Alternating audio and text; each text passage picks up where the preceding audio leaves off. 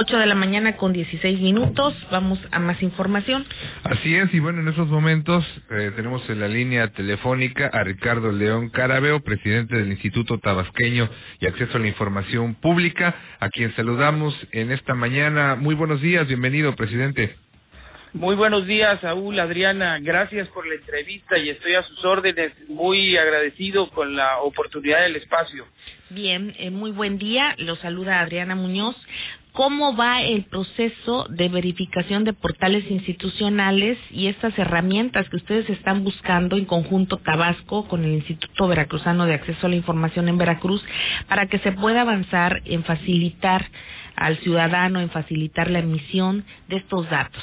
¿Cuál es el procedimiento que ustedes están siguiendo? Pues mira, aquí hay un procedimiento de verificación de carga de obligaciones que están contemplados en las leyes de transparencia eh, eh, de cada uno de los estados y la ley general, que son las obligaciones eh, comunes y las específicas que va teniendo cada sujeto obligado. Entiéndase los sujetos obligados como los eh, eh, todos los eh, entes públicos de la administración pública estatal en cada uno de los respectivos estados y también fideicomisos, también partidos políticos, también este sindicatos. Entonces, bueno, ¿cómo se hace? Se va verificando artículo por artículo, fracción por fracción.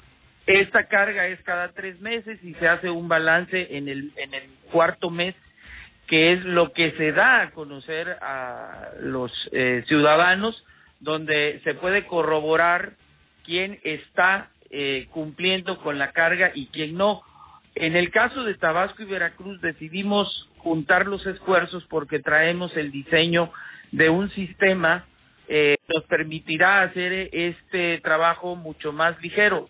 ¿A qué se debe esto? Bueno, pues cada uno de los criterios de verificación de los sujetos obligados es aproximadamente de 5.400 criterios. Entonces, imaginemos 5.400 criterios en, en tanto en Tabasco como en Veracruz. Implica un reto, incluso más en Veracruz porque tiene más sujetos obligados que Tabasco. Caso Tabasco tiene 96 sujetos obligados, caso Veracruz tiene arriba de 350, ¿no? Entonces, estábamos eh, en una mesa de trabajo técnica con nuestras áreas de informática, con nuestras áreas de verificación, eh, tratando de hacer un diseño que nos permitiera hacer este proceso que puede llevar hasta 10, 15 días, hacerlo literalmente en un día a través del sistema. Eso es muy importante porque es donde vemos eh, o podemos corroborar que los sujetos obligados están dando a conocer cada una de sus obligaciones, ¿no? Pero sí hay un esfuerzo conjunto y decidido para hacerlo más expedito. Bien, ahora, eh, una vez que esto ya quede, evidentemente se buscará replicar este nuevo modelo en otras entidades. Pues la idea es, eh, como muchas cosas eh, que se hacen por parte de los órganos garantes de las entidades federativas, pues la idea sí es compartirlo. Estamos hablando de más de nueve mil sujetos obligados en todo el país, nueve mil, y esto vendría a acelerar el proceso de eh, verificación. Eh, hay otros, por ejemplo, Jalisco, que, que nos comparte un test data, una forma eh, este, digitalizada de testar, lo que se traduce también en la posibilidad de hacer nuestro trabajo más rápido, que hemos firmado convenio varios, estados, este, y otros eh, eh, que han implementado mecanismos eh, particulares y que los ponen a disposición de nosotros, caso Yucatán, por ejemplo, que trae eh, la certificación en el caso de los temas de archivo y lo pone a disposición del resto del país y tan luego maduremos el tema Veracruz y Tabasco, creo que sí, lo indicado será compartirlo y ofrecerlo a todo el resto del país, ¿no? Bien, y bueno, pues en este proceso, ¿cuánto tiempo es el, el que llevará este trabajo coordinado, todos estos procesos? Mira, en el caso estamos en la etapa de prueba y de, retroalimentación entre las dos entidades federativas.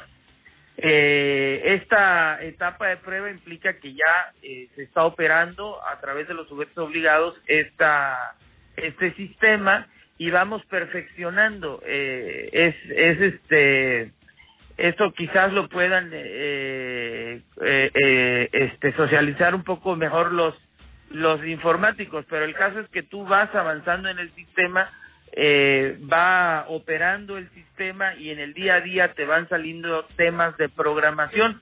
Eso nos puede llevar los próximos tres o cuatro meses. Yo creo que después de abril ya tendremos, como dicen, este señales de humo, ¿no? De que se pueda, eh, este, dar a conocer de una manera eh, un poco más eh, sólida y formal. Eh, y bueno, yo puedo decir con toda eh, honestidad que hay mucho que aprenderle a Veracruz, la dinámica que haya eh, impuesto Naldi y el equipo de Naldi en el Instituto Veracruzano es este bastante interesante eh, con resultados concretos y bueno pues hay que Tabasco tendrá que estar al tono de nuestros compañeros de Veracruz.